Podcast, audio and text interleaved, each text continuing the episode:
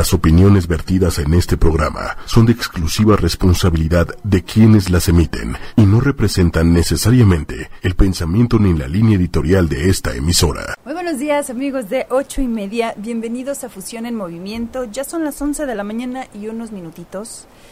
Y bueno, pues ya estamos listos para empezar nuestra semana y el programa del día de hoy, que vamos a tener un tema que pues está como muy pisoteado, pero vamos a entenderlo un poquito más de fondo. Por eso el tema del día de hoy se llama la anatomía de la autoestima. Así que bueno, pues quédense. Y buenos días, licenciado. Ya me pegó su, su estrés. ¿Cómo estás? No, cero estrés, cero estrés. Bien, bien. Nada más unos manifestantes. Unos manifestadores ahí por ahí haciendo ruido, pero bueno, pues estamos empezando la semana, una semana entre comillas de descanso, así que bueno, pues vamos a tratar de de llevárnosla muy tranquila, muy leve, muy relajada, pero sin dejar de aprender, sin dejar de tener todo este tipo de herramientas y de información que al final pues siempre regresamos al mismo punto de partida que somos pues uno mismo, ¿verdad? Así que bueno, pues hoy vamos a platicar de la anatomía de la autoestima. ¿Por qué le pusimos la anatomía de la autoestima? Porque hay que entender de qué está hecha el cuerpo, digámoslo, ¿no? El, la parte de la cabeza, la parte del, de la tripa, del sentimiento, de la autoestima. Y pues bueno, pues de eso se trata el día de hoy, de entender cómo está forjada, cómo está constituida y dónde no vamos a, pasar ciertas líneas, ciertas rayas que, que, venimos como, donde nos venimos atorando. Entonces, la, la anatomía de la autoestima, si lo vemos desde un punto de vista emocional, pues yo creo que muchas personas ya lo saben, pero bueno, vamos a, decirlo de todas maneras. Eh, todo lo que una persona no se da a sí misma, lo busca en la relación de los demás o trata de buscarlo en la relación que tenemos con los demás. Eh, afecto, reconocimiento, confianza, en fin. La independencia, ¿qué es? La independencia tiene que, todo que ver con la mm, intención de autoabastecerse. Y bueno, pues aquí entran tres factores de entrada. Tres. Eh, la parte de la autoestima está constituida por, uno, la parte de la aceptación, dos, la parte de la valoración y tres, del cuidado. Vamos a hablar rapidísimo de estos tres temas y luego nos vamos al tema que es lo interesante del día de hoy, lo que hay detrás de todo esto. el tema de la aceptación, que ya lo hemos platicado en otro momento aquí, se trata de eso precisamente, de aceptarnos, en primer lugar nosotros mismos tal como somos, eh, esta parte de la necesidad de aceptación de los demás, pues viene por la falta de aceptación que tenemos uno mismo. Dos, la parte de la valoración, y aquí entra en conjunto toda la historia, no nada más la parte de la persona individual como, como un solo ser, sino la parte de tu historia, tu familia, lo que has conformado, lo que has logrado. Esa parte de la valoración es bien importante porque siempre hay una como comparativa, ¿no? O tratar de eh, encontrar o estar como el hámster, ¿no? Ahí corriendo atrás de los ideales de los demás. Eso es bien importante. Y tres, la el cuidado. La parte del cuidado es bien importante porque tiene que ver con las prioridades. La parte de cuidarnos a nosotros mismos eh, tiene que ver con eh, perder de vista esta falta de claridad de nuestras prioridades, porque una cosa es que tengamos una lista de prioridades y tal vez las tengamos como muy claras, y otra muy diferente, de verdad, que actuemos o que nos vayamos conduciendo por la vida de manera congruente con estas prioridades. Entonces, si yo digo que tengo mi lista de prioridades, pero no actúo como tal, entonces ahí no estoy valorando y no estoy, perdón, cuidando esta parte de mi historia. Entonces, esos tres puntos son bien importantes y creo que, bueno, pues ya, ya lo, lo hemos tocado y lo hemos como dejado bien claro en otro sentido. Entonces, ¿por qué es hora de reconocerlo? Porque en general, por lo general, somos como una sociedad de mm, eruditos racionales, ¿no? Y somos como unos analfabetos emocionales.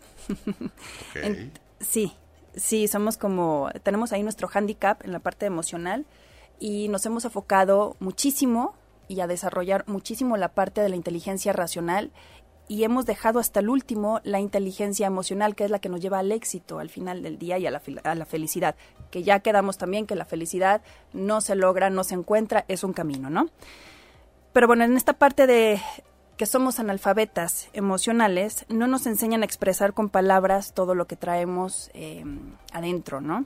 Y bueno, pues muchas cosas no las tendríamos que aprender, tendríamos que eh, entender que tendríamos nosotros que desarrollarlas.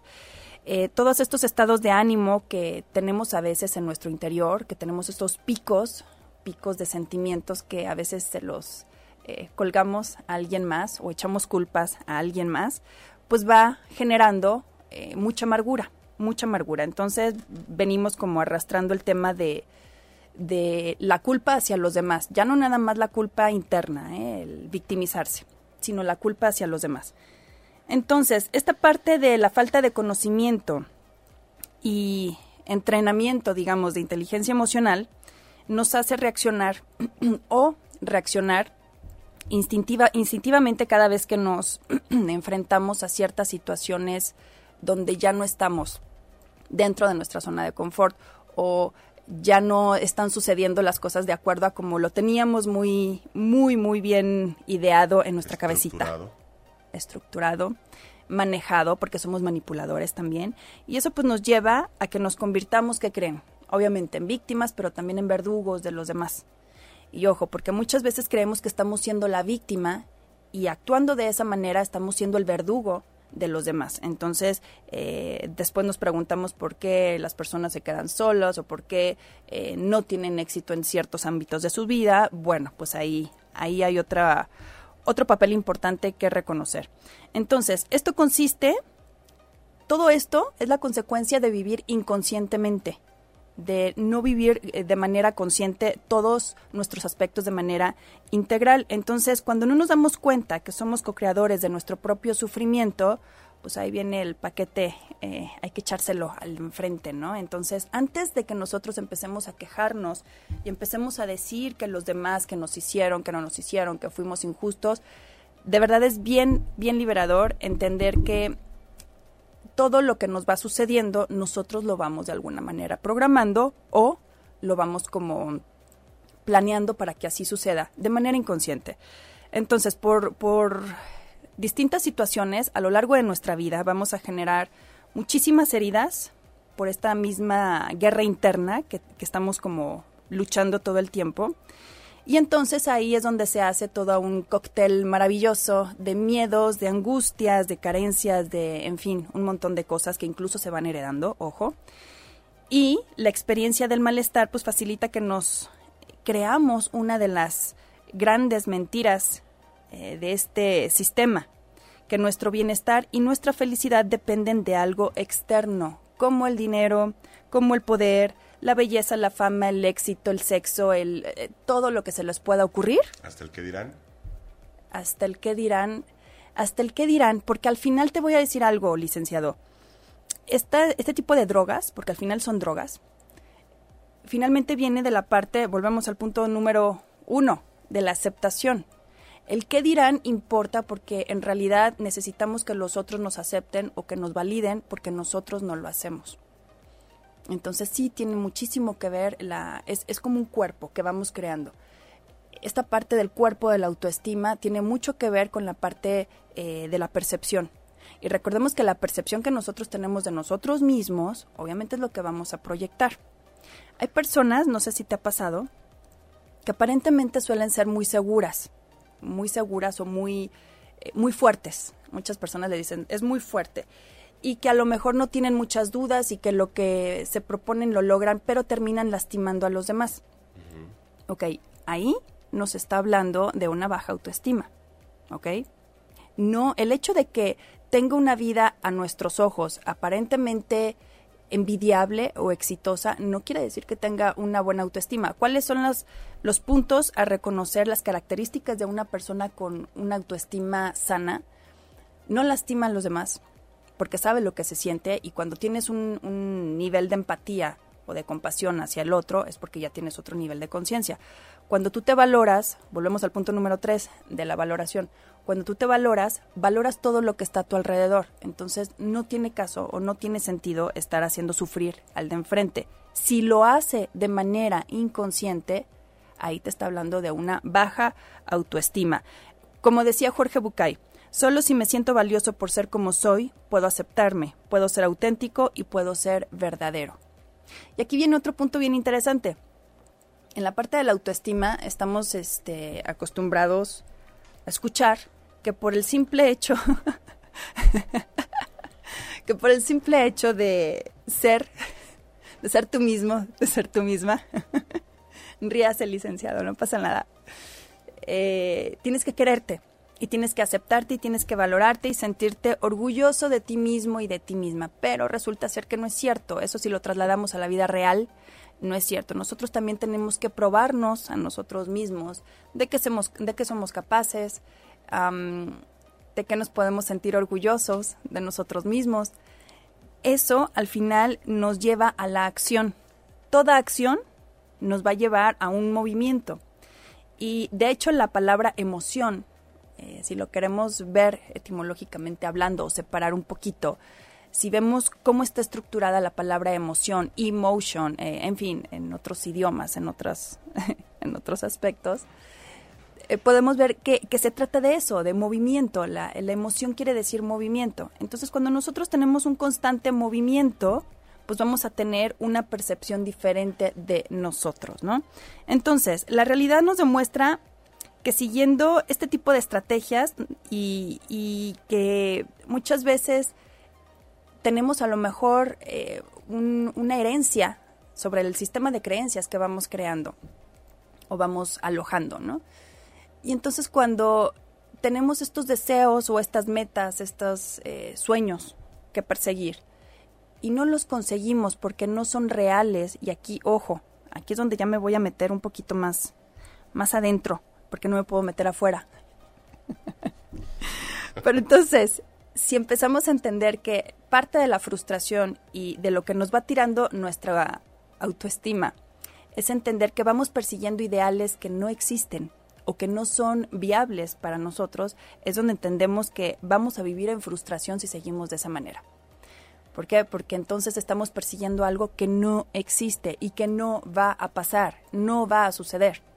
Y aquí entonces estamos depositando nuestra seguridad o nuestra felicidad en algo que de manera interna, muy en el fondo, a lo mejor sabemos que no lo vamos a lograr. O sea, es como cuando estamos pensando demasiado en un futuro, que lo planeamos tanto, tanto, tanto, tanto, Ah, bueno, eso sí, claro, o sea, eso tiene que ver con una realidad que todavía no llega. Pero, por ejemplo, priorizar el cómo nos ven, lo que decías hace un momento, ¿no? Eh, y que eso dependa, que de ahí dependa el cómo nos sentimos. El realizar ciertos sueños, a lo mejor de familia, porque muchas veces vamos cumpliendo eh, expectativas de familia y que a lo mejor no son nuestras, que a lo mejor vamos comprando por amor, por linaje, por un montón de situaciones. Pero si vamos entendiendo que eso, deja tú que no nos vaya a llevar a la felicidad porque descubre tus propios ideales, eso ya lo tenemos más que entendido. Cuando entendemos que en realidad no tenemos claras nuestras prioridades y nuestras necesidades, ahí es donde entendemos que vamos como el conejo que va persiguiendo la zanahoria. No va a llegar, no va a llegar porque no son tuyas. Entonces primero hay que hacer tuyas estas prioridades, tener esa, esa claridad de decisión. Y ya una vez que las priorizas, entonces sí hay que darle con algo. O sea, en la vida hay que tener dos cosas, un objetivo y algo con que tirarle. Pero si te la pasas tirándole y no tienes el objetivo muy claro, pues obviamente... Estás aventando piedras al océano. Exactamente. Entonces, si puedes tener tu lista, aunque sea de tres, de tres prioridades ahí bien claras, actúas en congruencia con esas prioridades y además son tuyas, o sea, que no sean compradas, que no sea de acuerdo a los demás. Entonces podemos entender que sí los podemos alcanzar, sí son objetivos reales. Entonces, este condicionamiento también nos mueve a utilizar mucho de lo que decimos y hacemos para que los demás nos conozcan. Ojo aquí, que nos comprendan, que nos acepten, que nos quieran. Así es como esperamos nosotros de alguna manera la aceptación y recuperar esta parte del equilibrio que no nosotros no tenemos interno afuera. Por eso empecé hablando de todo lo que vamos nosotros careciendo, lo vamos a tratar de buscar fuera. Siempre, siempre. Antes no estábamos como muy seguros de eso, no nos constaba. Ahora sí, ahora sí lo podemos poner sobre la mesa como una realidad.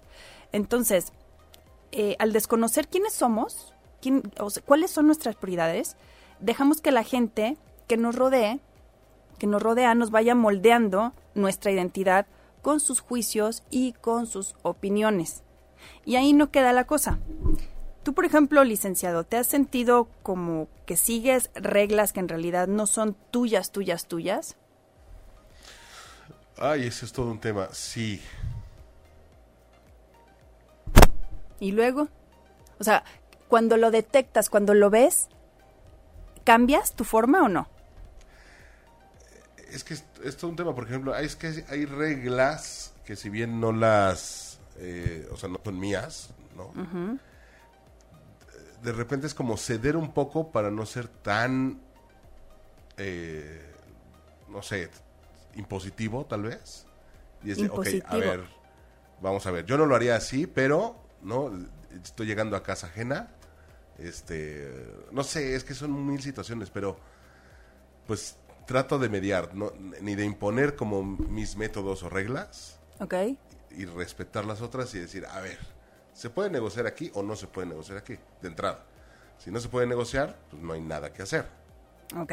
¿No? Si se puede negociar, que comiencen los juegos. Los juegos del hambre. ¿Sabes por qué te lo pregunto? Porque aquí hay otro dato bien interesante que les quería comentar. Nosotros, yo, nosotros, él, ellos, quien sea, somos la media de las cinco personas con las que pasas más tiempo. Sí, sí, totalmente de acuerdo. Entonces, si, si lo craneamos bien, si lo masticamos y lo asimilamos bien, ¿qué quiere decir esto? Es bien complicado, de ahí muchas frases y refranes que dime con quién te juntas y te diré quién eres. Eh, para hacer cosas épicas, no se puede hacerlos con las personas básicas, ¿no? Porque personas muy básicas. Entonces, sí tiene mucho que ver tu entorno. Una cosa es que hablemos de autoestima y de tus prioridades y de tu centro y de tus raíces y que estés como bien plantada, bien plantado. Y otra muy diferente que perdamos de vista que las cinco personas con las que más convivimos a lo largo de un día o de cierta temporada, es lo que vamos a ir adaptando o adoptando nosotros en formas también. Fíjate, esta frase fue pronunciada hace años por un orador motivacional, hace muchísimos años, no, no tanto. Eh, se llamaba Jim, o se llama Jim Rohn. Y bueno, pues eh, definitivamente la podríamos aplicar a nuestra vida personal, pero también al ámbito de la empresa. Y otra vez vuelvo al tema de la empresa el día de hoy. Entonces, si partimos de la base eh, que, de que una de las premisas que tenemos es la implicación eh, del equipo, o sea, del conjunto, de las formas en las que nos vamos relacionando nosotros como equipo, vamos a entender que en realidad este intercambio de conductas, de energía, de actitudes, se van contagiando de alguna manera. Entonces, si yo me rodeo de puras personas, que a lo mejor yo me siento muy bien y salgo de mi casa con toda la actitud, pero si yo me rodeo de muchas personas que tienen una actitud opuesta a lo que yo estoy a lo mejor mentalizando, visualizando para mi bienestar, sí va a impactar, ¿sabes? Sí tiene que ver. Entonces aquí tengan mucho cuidado con las personas con las que más convivimos, con las que más escuchamos, porque de alguna manera vamos a, tener esencia. ¿Y esencia qué quiere decir? Esa parte, o sea, un, pedacito vivo de esa persona. Eso quiere decir esencia. Entonces, es bien interesante y bien, bien loco también entender que eh, en realidad como no estamos separados, como siempre estamos conectados y siempre estamos como eh, de alguna manera intercambiando toda esta información que traemos, nosotros podemos ser maestros de, de quien sea. Al final todos terminamos siendo maestros, pero hay que también entender que muchas veces esta parte del escuchar de más se convierten en malos maestros. Ahora, si no tenemos la claridad como para entender y separar, pues ahí vienen todas estas partes donde eh, terminamos haciendo lo que a lo mejor tu mamá, tu hermana, tu mejor amigo, tú, no sé, eh, tanto criticabas y de repente lo hiciste y dices, ¿por qué si yo lo sabía? ¿Por qué si ya lo vi? ¿Por qué cometo el mismo error? Ok, ahí está, ahí hay una, una, una razón. Eh, decía Charlie Kaufman, decía, la carencia común es invisible, ¿sabes? Entonces, uno es lo que ama, no lo que aman, ¿sabes? Entonces, sí, sí a, ver, sí, sí, sí, sí. A ver, a ver, otra vez. Uno es lo que ama, no lo que te aman. O sea, por ejemplo, ¿A ti que te admiran muchísimo? Trabajo. Tu trabajo, tu voz, tus herramientas, no sé, tienes tus dones, ¿no? Pero eso no es lo que tú amas de ti. Ok. ¿Sabes? O sea, es lo que proyectas en los demás. Y los demás es lo que alcanzan a ver de ti, pero en realidad no es tu esencia, eso no eres tú. Entonces por eso tenemos que tener como el centro bien, bien plantado. ¿Por qué el centro bien plantado? O sea, ¿en qué te puedes perder ahí? Imagínate hasta dónde te puedes perder si tú crees que eres lo que los demás aman de ti. porque eh, literalmente estarías inflando solo el ego. No nada más el ego, te pierdes literalmente, porque no eres eso te vas convirtiendo en algo o en alguien que no eres. Pierdes identidad. Cuando empezaba locución, ¿no? Ya llevaba unos años, pero de repente te empiezan a llenar la cabeza, justo lo que acabas de decir. No, hombre, es que tú con tu voz ya la hiciste, ¿no? Ya no necesitas nada más en la vida. este, con eso, ¿no? Sí. Renuncio a mi trabajo, renuncio a todo, y se supone que me dedico a esta parte de la locución un año no grabé absolutamente nada. Un año no hice nada. Nada. Nada. ¿Y qué pasó con la maravillosa voz? ¿Qué pasó con la maravillosa voz? Entonces, pues ya me regresé como perro con la cola entre las patas a pedir mi antiguo trabajo. Afortunadamente me lo regresaron. Y eso lo platico siempre en clase. El día que yo regresé a trabajar, ese día grabé un spot. Ah, sí, ok. Explícame eso. A ver, si tú, por ejemplo, acabas de poner un ejemplo bien, bien clarito, si tú ya dabas eh, por hecho, dabas por sentado algo y lo tienes seguro, ¿qué crees que va a pasar con eso? Generalmente, pues nuestra autoestima sube, nuestra seguridad y nuestra... Bueno, ¿por qué muchas veces, no digo que siempre, pero por qué muchas veces cuando damos algo por hecho o lo tenemos como asegurado, lo perdemos? Porque si no lo pierdes, eso te pierdes tú.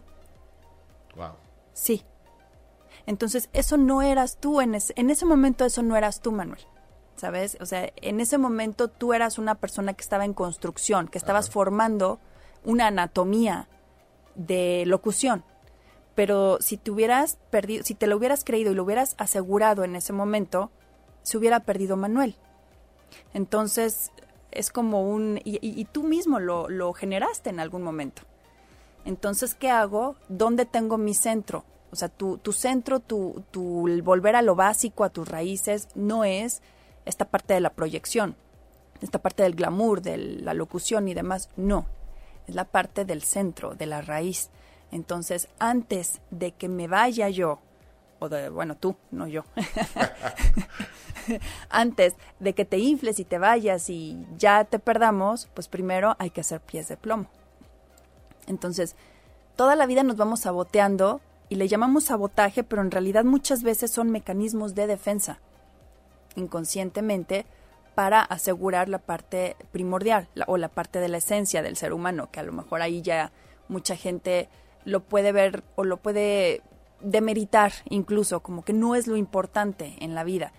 Y no, por mucho que hablemos de resultados, en realidad tendríamos que entender que si tú no estás bien seguro en cualquier tipo de oferta, híjole, la vas a pensar muchísimo. Y de verdad es bien duro y bien complicado tener el sueño aquí en la puerta o la meta aquí en la puerta y, la oferta y, y, estar entre la espada y la pared de, de decidir, de tratar de decidir qué es lo correcto para ti o para tu entorno, es muy complicado.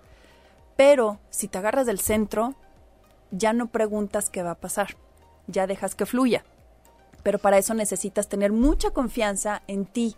Y aquí hablo, otra vez me voy a ir a la parte de la validación. Y eh, había una chica aquí que, que me, me, mencionaba mucho esa parte de, no, no, se valida, ¿sabes? O sea, toma una decisión y después se arrepiente. O tuvo una reacción y luego se echa para atrás. Bueno, ¿qué sucede con todo esto? Siempre nos vamos a cuestionar si lo que hicimos fue lo correcto, si la reacción que tuvimos fue la correcta, si dijimos, si no dijimos. Bueno, eso siempre va a pasar así seamos eh, el, ideal, ¿no? Pero ¿por qué la falta de la validación nos hace tanto ruido? esta parte del no saber si hicimos en el momento lo correcto es como una persecución para toda la vida. Pero por eso hablaba de la validación. Si tú entiendes desde un principio que lo que hiciste o lo que reaccionaste o no sé, lo que haya sucedido tenía una razón de ser, tenía un motivo y lo validas, es parte del amor propio.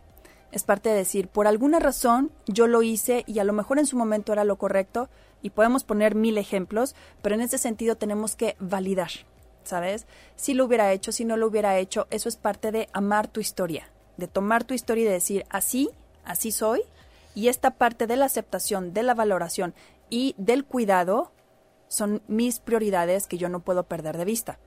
Digan lo que digan los demás. Así vaya en sentido contrario de lo que todo mundo te ha dicho o a lo mejor eh, de lo que está estipulado de alguna manera, porque se vale. Ahí es donde nosotros tenemos que entender que se vale ir en sentido correcto, aunque vayas en sentido opuesto de, de las creencias. Me voy a ir rapidísimo al chat, licenciado. Carito Torres. Dice, hola, buen día, Moni. Te admiro mucho, muchísimo. Carito Torres, muchas gracias. Te mando besos. Qué bueno que andas por aquí. Saludos, Rafa Álvarez. Y Arturo Hernández. Dice, saludos, Moni. Excelente día, Artur. Ojalá que todos tengan una semana muy relajada, muy tranquila, de verdad. Y ya que vamos a estar muy reflexivos, ¿no? Por estos días eh, que, bueno, se prestan muchísimo, podemos entender que muchas de las cuestiones con las que venimos siendo educados atacan a nuestra autoestima o atacan esta parte del, del, cuidado hacia nosotros mismos por dárselo a los demás. Entonces el cuidado propio tiene mucho que ver con la aceptación. Y no estoy hablando de la cuestión que se ve, la cuestión física, sino del... Eh, hoy sí hablo de la historia, del amar tu historia. Esta chica que te digo, no voy a decir tu nombre, Palomita, pero ya lo dije. Pero bueno, esta chica palomita que te digo, eh, me contaba su historia y, empezando por la parte de la historia que ella ha vivido, que ella ha decidido vivir, le crea mucho conflicto aceptar porque está llena de, de aparentemente de tropezones o de decisiones que no debió haber tomado, eh, en fin, de mil situaciones. Entonces, esa parte de no aceptar tu historia te hace de alguna manera querer otra. ¿sabes? Como tener la, la idea o la ilusión de vivir la vida de alguien más. Y yo sé que suena muy loco, pero de verdad es lo que terminan haciendo muchas personas. Siguen viviendo en automático y no aman la vida que tienen o a las personas que tienen alrededor, porque es parte de tu historia, por creer que siempre va a llegar algo mejor. Entonces, lo mejor no está por venir. Hay un, un dicho que, que a mí me choca, que dice, lo mejor está por venir de verdad yo sé que muchas personas han de decir, porque siempre llevo la contra para todo, ¿verdad? Pero no, señores y señoras, lo mejor no está por venir, lo mejor y lo único es lo que tienes ahorita. Lo que está por venir no sabes qué es, si está bueno, qué bueno, y si no, no lo sabemos. Pero el estar futureando eh, nada más te hace perder de vista lo que estás viviendo en este momento. Entonces, el amar esta parte de la historia de tus decisiones que van de la mano de la validación bueno, pues tiene que ver con ir haciendo este cuerpo de la autoestima que muchas veces se ha tocado y que en realidad no entendemos que no es una cuestión que va a nacer nada más por el hecho de existir y de estar en este en este mundo. No. No, sí tenemos que probarnos, como decías, o sea, al final tenemos que tener esta parte del orgullo propio, sí, totalmente de acuerdo, pero se vale también validar cuando nos va mal, cuando nos caemos, nos tropezamos, decir, ahorita estoy aquí, pero no va a ser permanente. ¿Por qué? Porque sé cuál es mi centro. Si nosotros no entendemos esta parte del centro que, que me preguntabas, ¿para qué? ¿Para qué fijarte tanto en el centro? Porque uno siempre vuelve ahí. Es como el asta bandera, ¿sabes? O sea, es tu asta bandera. Si tú no te puedes sostener de algún lado, no vas a poder seguir más adelante. Entonces, o si tu asta bandera está totalmente parchado y generalmente la tenemos así. Sí. ¿No? Está hecha de varias cosas. Tiene varias varias cosas, ¿no? Ya no digamos una, tiene varias cosas. Pero de eso se trata, o sea, de ir como sumando. Y otra cosa, digo que me está, ya me escribió, ya ves. Y otra parte que me dice ella, es esa parte del, de los miedos, de los miedos a quedarte sola por este tipo de decisiones o solo de este tipo de decisiones que tomas. Mira, en realidad cuando estamos hablando de autoestima, cuando estamos hablando de este tipo de desarrollo o de inteligencia emocional, que es lo que queremos como despertar, cuando eh, entendemos que esta parte también se puede manejar inteligentemente, dejas de fijarte hacia afuera. Yo sé que suena muy fácil el decirle, como le decía yo hace un momento, eh, deja de fijarte hacia afuera, deja de fijarte en quién te hace caso, quién no te hace caso, quién te aprueba y quién no te aprueba, porque en realidad, aunque suene trillado, sí es una cuestión que tú no estás haciendo. Es como cuando algo te choca, te checa, ese dicho que también me choca. A todo me choca. Pero bueno, esa parte de, del por qué hace conflicto interno contigo es porque hay un tipo de identificación. Si tú no te identificas con una situación, no te puede caer mal o bien, o da igual, o sea, es intramuscular, ¿no? Pero entonces, ¿por qué este miedo siempre y constante a la pérdida, al abandono? Entonces, yo creo que en algún momento muchas personas que estamos por aquí lo han visto y lo han vivido, este miedo al abandono, y bueno, pues tiene mucho que ver con esta parte del no aceptarse. ¿Sabes? Sí, mucho de la infancia y a lo mejor ya son temas eh, técnicos y más psicológicos que los podemos dejar de lado, pero en realidad lo que tenemos ahí que entender es aprender inteligentemente a leer las emociones. Si yo siento tristeza, es porque internamente siento abandono. Si yo siento enojo, es porque internamente yo estoy con miedo. Si yo siento ira, es porque internamente hay eh, una falta de control. Entonces, eso es lo que tenemos que entender, que cuando nosotros no tenemos nuestras prioridades claras, todo se mezcla. Y entonces empiezan todas las emociones a, a manifestarse a manera que puedas poner tú un orden, ¿no? Entonces, como no me estás haciendo caso con las ideas, me vas a hacer caso con el sentimiento. Ahí en el sentimiento no nos podemos perder. Eh, dice Rafa Álvarez, dice, poco a poco tenemos que fortalecer nuestra autoestima, estando conscientes que solo nosotros mismos podemos construir nuestra propia vida y ser felices solo por nosotros mismos. Así es, Rafa. Tienes razón, Rafa. Eh, definitivamente sí influye el, el, aspecto externo, las personas que nos van como lo que decía hace un momento, eh, que somos la media de estas cinco personas con las que más convivimos, sí nos pueden llegar a influenciar en algún momento, pero no a afectar. Una cosa es que nos están influenciando en ciertos aspectos y otra muy diferente que nos estén afectando. Ahí es otro tema ya muy diferente. Entonces, eh, ¿cuál sería el cuerpo? ¿Cuál sería el cuerpo de, de la autoestima o la anatomía de la autoestima? La parte mental, el diálogo interno es bien, bien interesante. Y no me refiero al amate y di que eres, hoy eres abundante y eres shalala. No, de verdad, este tipo de diálogo no sirve.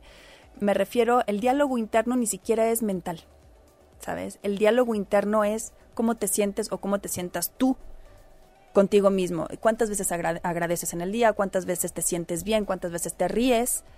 Todo ese diálogo interno que tú vas procurando es el, factor cuidado. Ok, eh, me suena muy bien, pero de repente, en de diversas conversaciones, ¿no? con diversas personas, okay. me surge esta, esta idea. Eh, entiendo el punto, pero ¿hasta dónde es? Le hago caso a esa primera emoción, a ese primer sentimiento de decir, ah, esta es, esta es la puerta que debo abrir, ¿no? Está bien. Pero inmediatamente entra el otro pensamiento, no, espérate, espérate, si estás bien, ¿para qué le mueves? Sí, sí, y, sí, y sí, y sí, o, y si no, y si no, y si no. El caso es que terminas por ni siquiera tocarla. el y sí. Sí, pero es que volvemos a lo mismo. O sea, si no tienes tus prioridades bien marcadas y bien claritas, vas a tener confusión. Ajá, aquí el punto es, ¿cómo se establecen y, cómo le hago caso a esas prioridades, cómo me desapego de todo lo que he aprendido o me han enseñado a que tendría que ser, a que vivir con miedo está bien, porque eh, esos miedos a lo mejor son barreras que te están protegiendo.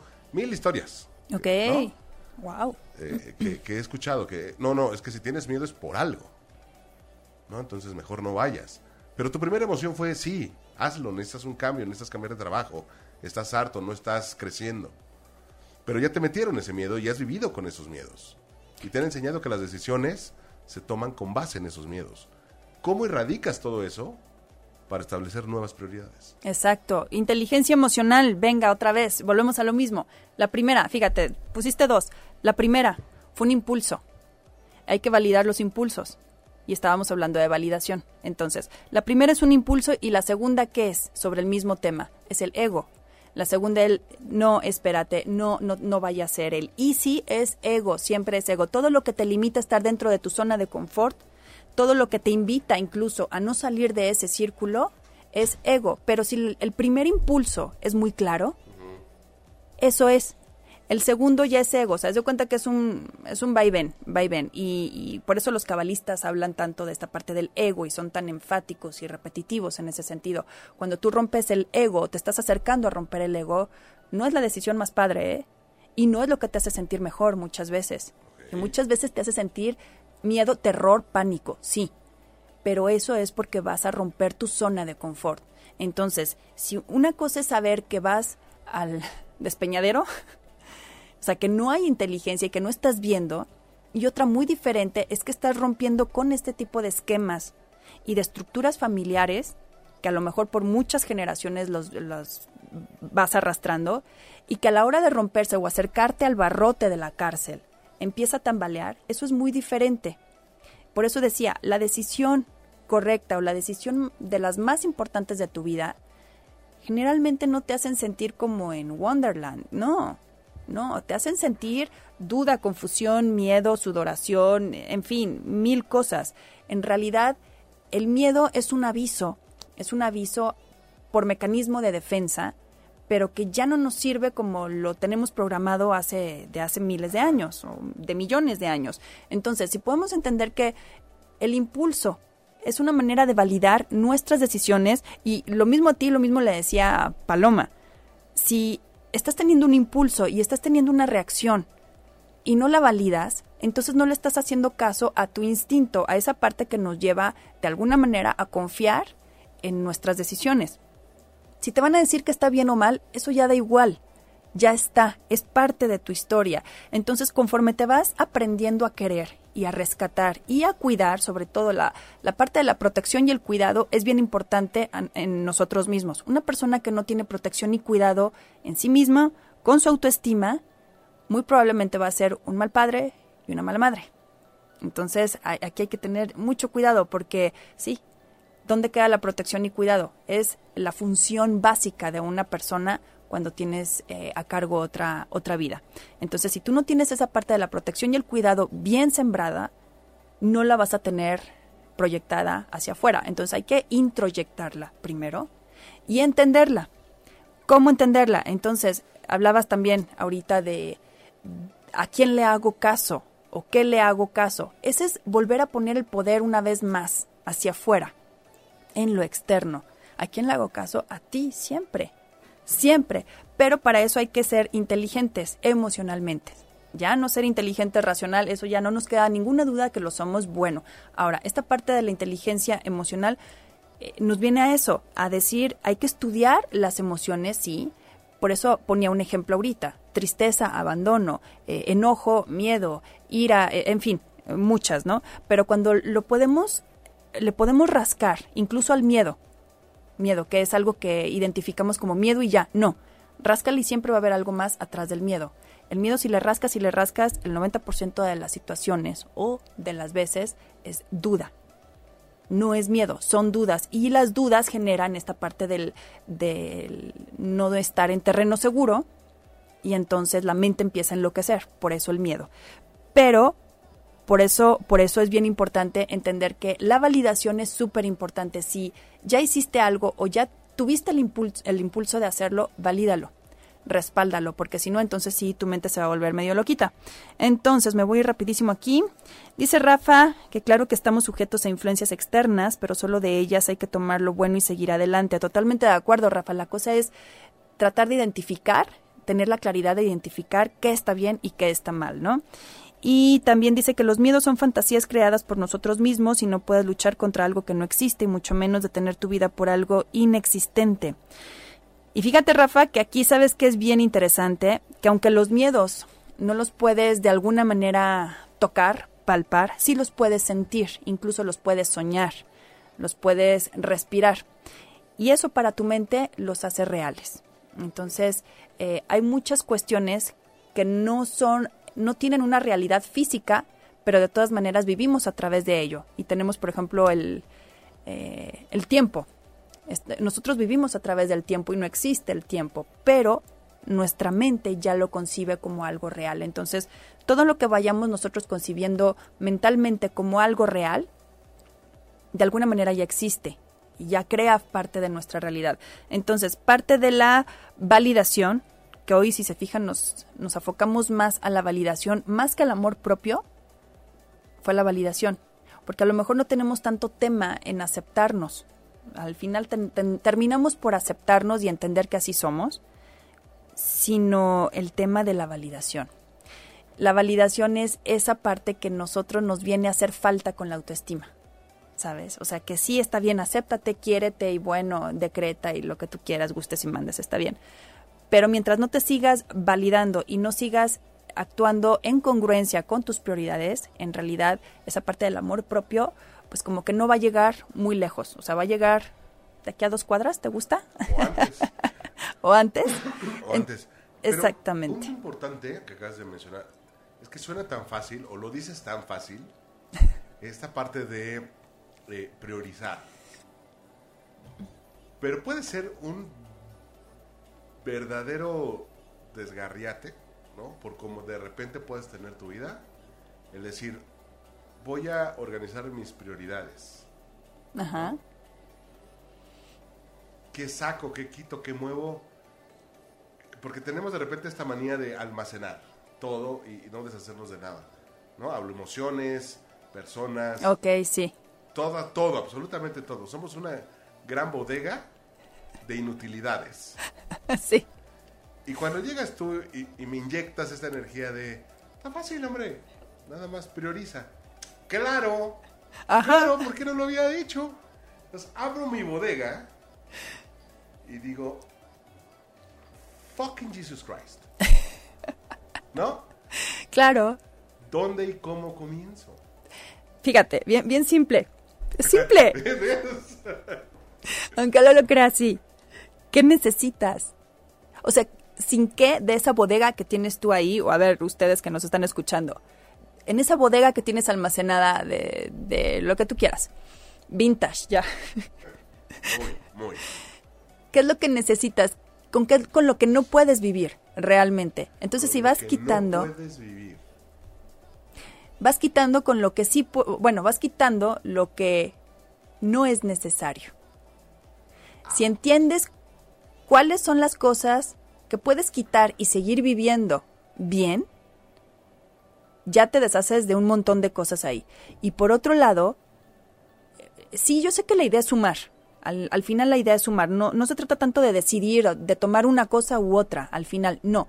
Sino de entender que si algo te suma y algo te está haciendo vibrar alto, déjalo. O sea, es como, es como, de verdad, bueno y malo, como Elmo o Archibaldo, adentro, afuera, arriba, abajo. y entendemos esa parte de, sin esto puedes vivir, sí, es como cuando limpias tu closet ¿No lo vas a usar? ¿No lo has usado en un año? No, Maricondo, te voy a mandar a Maricondo para que arregle tu bodega. Te vamos a impulsar, vamos a impulsar. Señores de Netflix, aquí tenemos a, a Maricondo emocional. Claro, claro, sí, o sea, quita lo que no te sirva y de verdad eso de es que me duele, es que no voy a poder vivir sin ella o sin él, te juro que sí puedes, ¿eh? De verdad, te juro que sí puedes, es cuestión de un proceso que dura dos, tres meses y punto. Ok. No más pero hay que ser valientes y hay que decir, sí pago el precio de pagar esos dos o tres meses que no van a estar padres. Pero si hay personas en tu vida o hay, sobre todo eso, o sea, hay mucho, mucho rollo con las relaciones personales, ¿no? Eso, eso es lo que más genera ruido al final. Pero, pero si, si entendemos que hay personas que son tóxicas, o que ya se volvieron como este círculo vicioso y no los puedes dejar porque te sientes peor al no tenerla o al no saber de ella, ok, pues te tengo noticias, te vas a sentir peor todavía, pero después de ese lapso de tiempo que te estoy comentando, se muere. Es como las drogas. Es como las drogas. El alcohol. ¿No? Quien es el alcohólico te dice que no lo va a dejar y cuando lo deja te va a decir, ¿ves cómo no puedo porque me siento de la patada? Sí, pero estás tan intoxicado que tu cuerpo lo pide. Exactamente. está tan intoxicada de esa gente tóxica que la vida te lo pide. Sí, y está bien, o sea, pero ahí no le vamos a hacer caso a la parte a la parte adictiva, ¿sabes? Porque al final, pues nosotros tendemos también a, ser adictos, ¿no? Es por eso decía en un principio, este tipo de drogas la fama, la aceptación, el dinero, el poder, el sexo, todo eso al final son drogas y generalmente se relacionan con personas, con otras personas, muchas veces, no siempre, pero muchas veces. Entonces, vas quitando ese tipo de, de situaciones o de relaciones que no te están sumando y que a lo mejor te están quitando energía, que te están quitando tiempo de focalizar, que te están quitando un montón de herramientas que a lo mejor te ha costado mucho trabajo recuperar, bueno, pues vamos a encajonarlo. Y eso no quiere decir que a lo mejor no tengas el instinto de buscar o de saber de esa persona. Poco a poco, poco a poco y va a llegar un momento en que sí, eso es parte de la limpieza. Ahora, ¿de qué te vas a agarrar? Tenemos que tener un bote salvavidas para eso. ¿De qué nos agarramos con esa parte? Con tu centro, el asta bandera de la que estábamos diciendo, que es la aceptación, la valoración o la validez y el cuidado, protección y cuidado. Si sabes que eso no es bueno para ti, va a ser más grande tu amor todavía, por ti mismo, por tu historia, porque al final lo estás viendo en función de historia, o sea, tu libro, tu historia que estás generando, que estás creando, y no quieres tener como que más manchas ahí, ¿no? Eh, dice Daniel Madrid, dice lo que más te estorba, lo que más te incomoda primero, ¿ya ves? Lo que más te pica por ahí, lo que resulta ser una piedrita en el zapato, si ya se convirtió en una piedra en el zapato y no te está sumando, y no es algo indispensable en tu vida, creo que se vale dejarlo de lado. Ahí sí ya, empezar a descansar. Pero bueno, parte de la, eh, de la anatomía del cuerpo, de la autoestima que podemos llegar a entender así, es eso, entender que la cabeza, la cabeza nos viene primero a decir qué está bien y qué está mal. Eh, la validación nos habla de la emoción, del sentimiento, del, del amor propio de alguna manera. Y por, por, último, la protección y el cuidado es la acción. La acción, el cuerpo, lo que yo me muevo, para dónde me muevo para cuidarme. La protección y el cuidado. Entonces, con eso yo puedo ser una persona no nada más segura, sino que va a proteger a los demás. Los demás también se van a sentir seguros conmigo. Eh, dice Rodrigo Hernández Chávez, dice, solo, solo tú estarás contigo toda tu vida y punto. Ouch, es cierto. Este, Alicia, buen día, Alicia.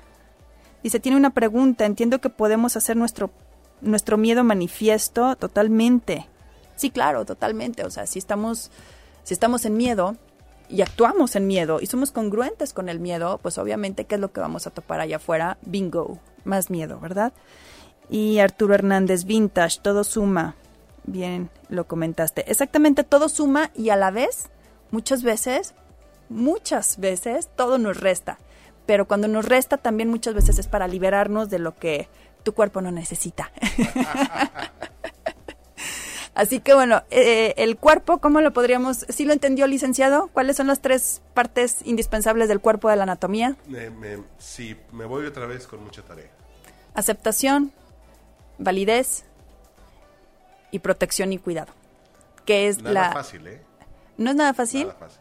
No, sí, sí, vas a ver que si lo vamos entendiendo como, como por puntos de la manita, es bien interesante y es bien bonito ver después cómo uno se va cuidando y cómo uno va eh, depurando esta parte que, que no nos sirve. Entonces, eh, no nos hagamos como muchas pelotas. O sea, antes de, de empezar con otro tipo de mm, terapias dinámicas y demás, hay que tener bien claras esas tres cuestiones donde nosotros tenemos que ser en acción bien, bien congruentes. Entonces, eh, parte del amor propio es cuidar, cuidarlo, ese amor propio, ¿no? Entonces, bueno, eh, nos tenemos que ir, ya, ¿sí? ¿Ya nos tenemos que ir? Tranquila, tranquila.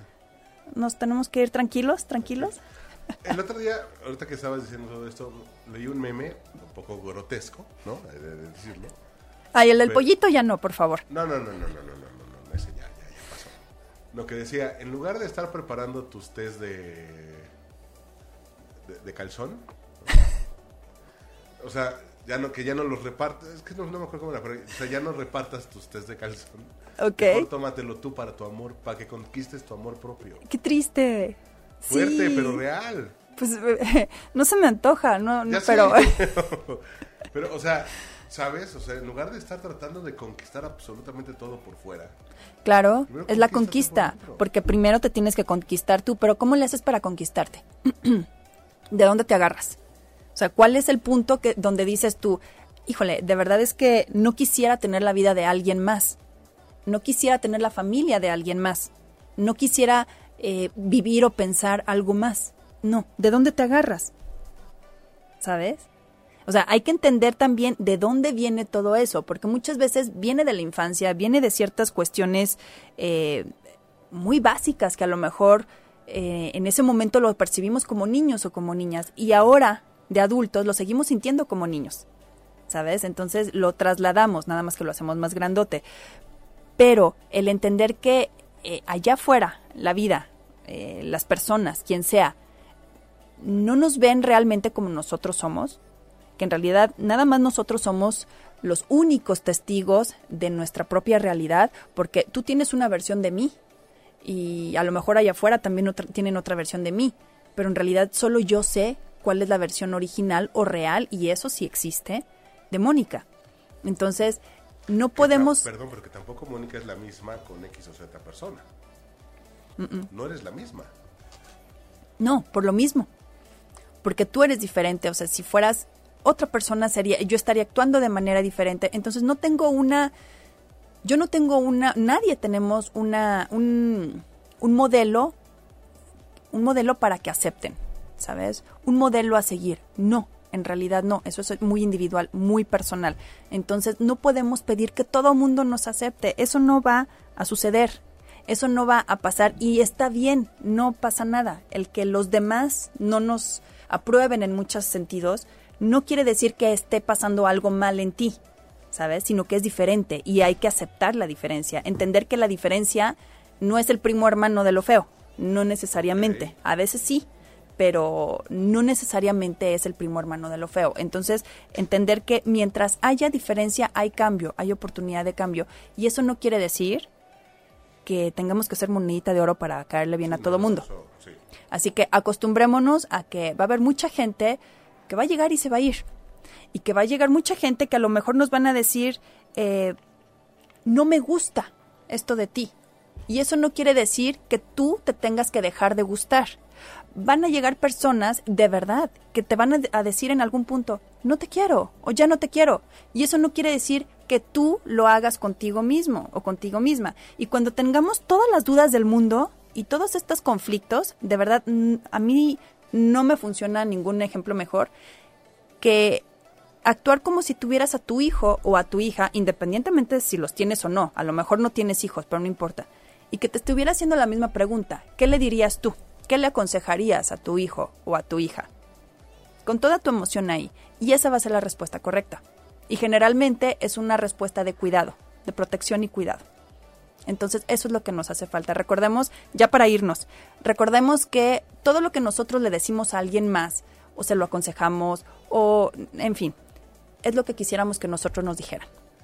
Entonces si entendemos esa parte, que vamos actuando en, en causa y efecto, vamos a entender que muy fácilmente nuestras necesidades las estamos diciendo diario, constantemente. Así que bueno, ya para irme, em, voy a ir rapidísimo al chat. Dice Arturo Hernández, fluir y muy sencillo. Saludos, Artur.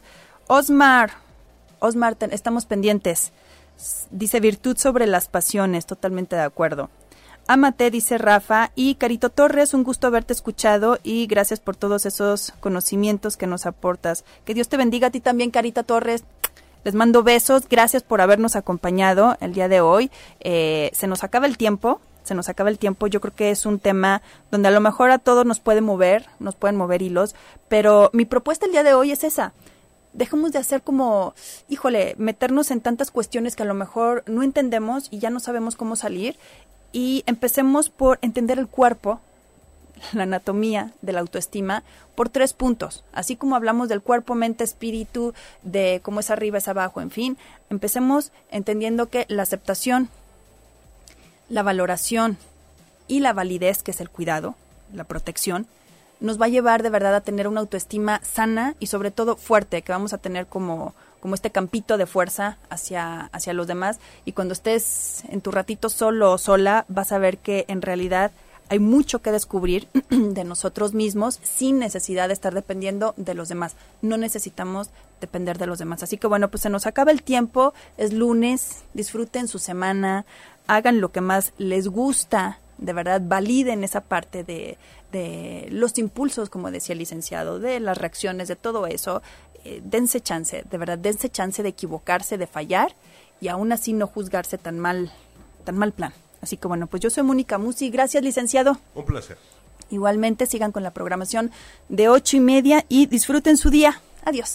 Si te perdiste de algo o quieres volver a escuchar todo el programa, está disponible con su blog en ochoymedia.com. Y encuentra todos nuestros podcasts de todos nuestros programas en iTunes y Tuning Radio. Todos los programas de ochoymedia.com en la palma de tu mano.